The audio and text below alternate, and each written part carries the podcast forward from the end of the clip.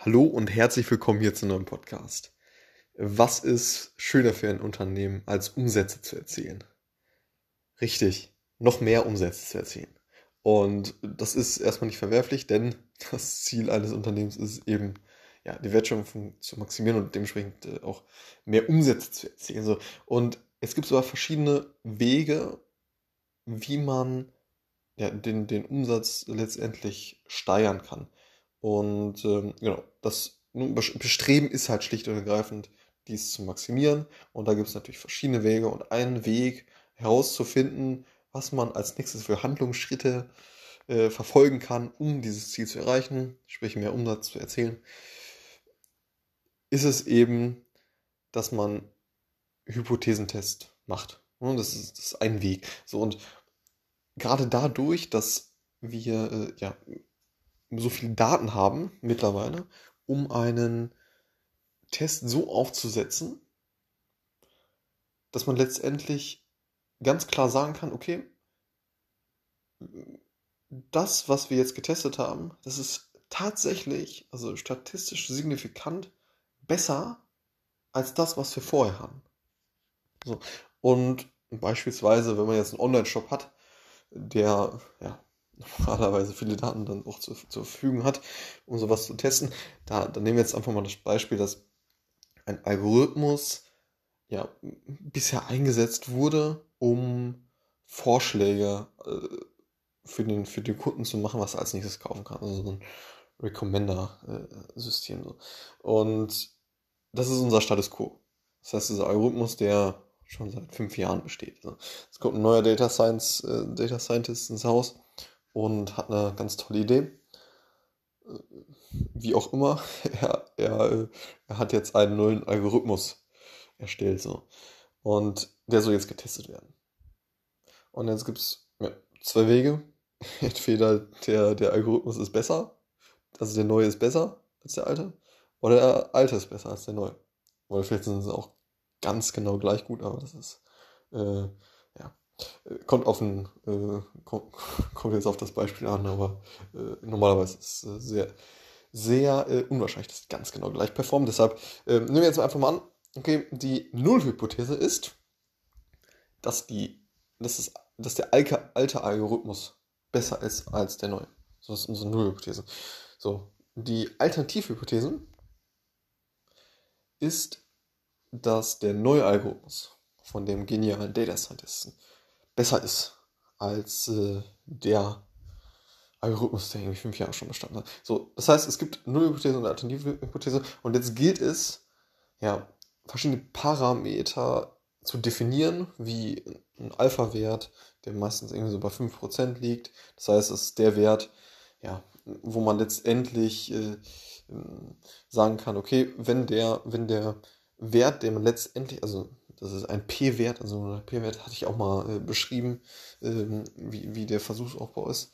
Ähm, nur wenn der P-Wert äh, darunter liegt, ähm, dann, dann sagen wir, okay, die, die Nullhypothese können wir ablehnen.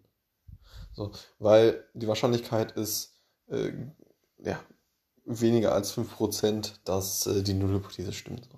Und da, da merkt man, es gibt verschiedene Metriken, um diesen Test tatsächlich also so aufzubauen, dass es letztendlich ja, signifikant ist, das Ergebnis. So. Und dass man halt wirklich sagen kann, okay, gut, der neue, neue Algorithmus ist tatsächlich besser als der alte und äh, ja, sollte dann je nach Ergebnis dann äh, auch implementiert werden. Natürlich sollte man natürlich auch nochmal gucken, ob, die, ob, ob der Unterschied so groß ist, dass sich die Implementierung des neuen Algorithmus, wo auch Ressourcen reinlaufen, überhaupt lohnt. So. Sonst, sonst sollte man natürlich den, den alten Algorithmus bestehen lassen. Wenn das lediglich einen ja, kleinen Uplift nur erzeugt hatte. So.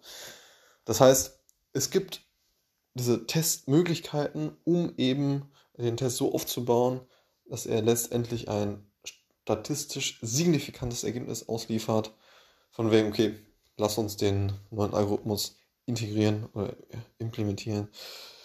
Oder wir behalten den anderen bei. So. Und ähm, da ist das, das äh, ja, ist sehr, sehr entscheidend, wie man den, den, den Test dann aufbaut. Man möchte natürlich auch, ja, den Test nicht zu lange laufen lassen, ne, weil man möchte schnell Entscheidungen treffen können so, und möglichst schnell halt letztendlich diese Information haben, um nächste Business-Entscheidung zu treffen. So.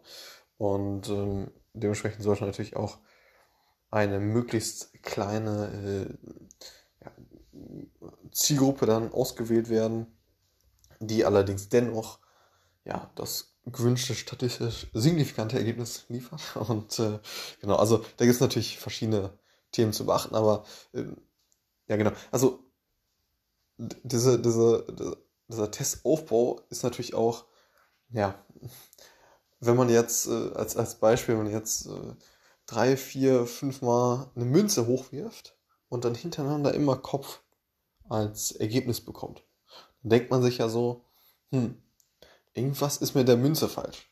So. Aber es muss gar nicht sein. Es kann, es kann ja sein, dass, dass hintereinander fünfmal äh, äh, Kopf kommt. So, das ist, äh, das ist durchaus möglich. So. Und ähm, wir Menschen, wir tendieren halt dazu, dass wir dann, äh, obwohl wir eigentlich, eigentlich schon wissen, so, dass es eigentlich nicht rational ist, dass, äh, dass wir jetzt denken, okay, ja gut, die Münze, mit der Münze stimmt irgendwas nicht. Ähm, aber so, wir, wir Menschen tendieren halt eben dazu, dass wir solche Themen halt äh, ja nicht als oder nicht, nicht so gut einschätzen können. So, und deshalb, deshalb gibt es eben diese, diese Test oder diesen Testaufbau, der, der halt nach einem bestimmten Prozedere abläuft und letztendlich ja ein Ergebnis ausliefert, was wirklich äh, statistisch signifikant ist und worauf man eben Business-Entscheidungen treffen kann. So. Und genau, das war's zum Hypothesentest. Nullhypothese.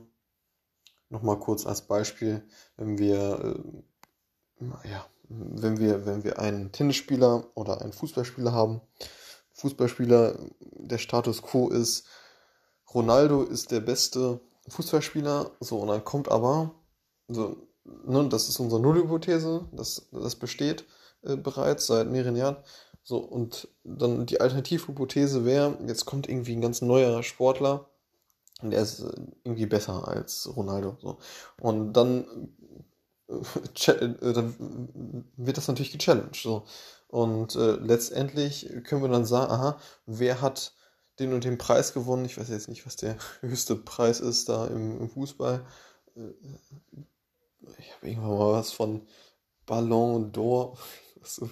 Auf jeden Fall eine Aus Auszeichnung, wer der beste Fußballer ist. So, und wenn, wenn, wenn der neue Fußballspieler dann diesen Preis gewinnt, dann können wir sagen, okay, ja, ähm, das, äh, also jetzt nur, nur als Beispiel, ähm, äh, da, da, dann, dann wird, wird die Nullhypothese äh, rejected werden. Das heißt, Ronaldo ist nicht mehr der beste Spieler, sondern eben die Alternativhypothese wird angenommen, so als, ja, Kleines Beispiel, so, wie man dann dementsprechend die, die Aufteilung wählt. Was kriegt eine Hypothese und was ist die Alternativhypothese? So, und ja, genau. Das war's mit äh, diesem Podcast und äh, ja, bis zum nächsten Mal. Ciao.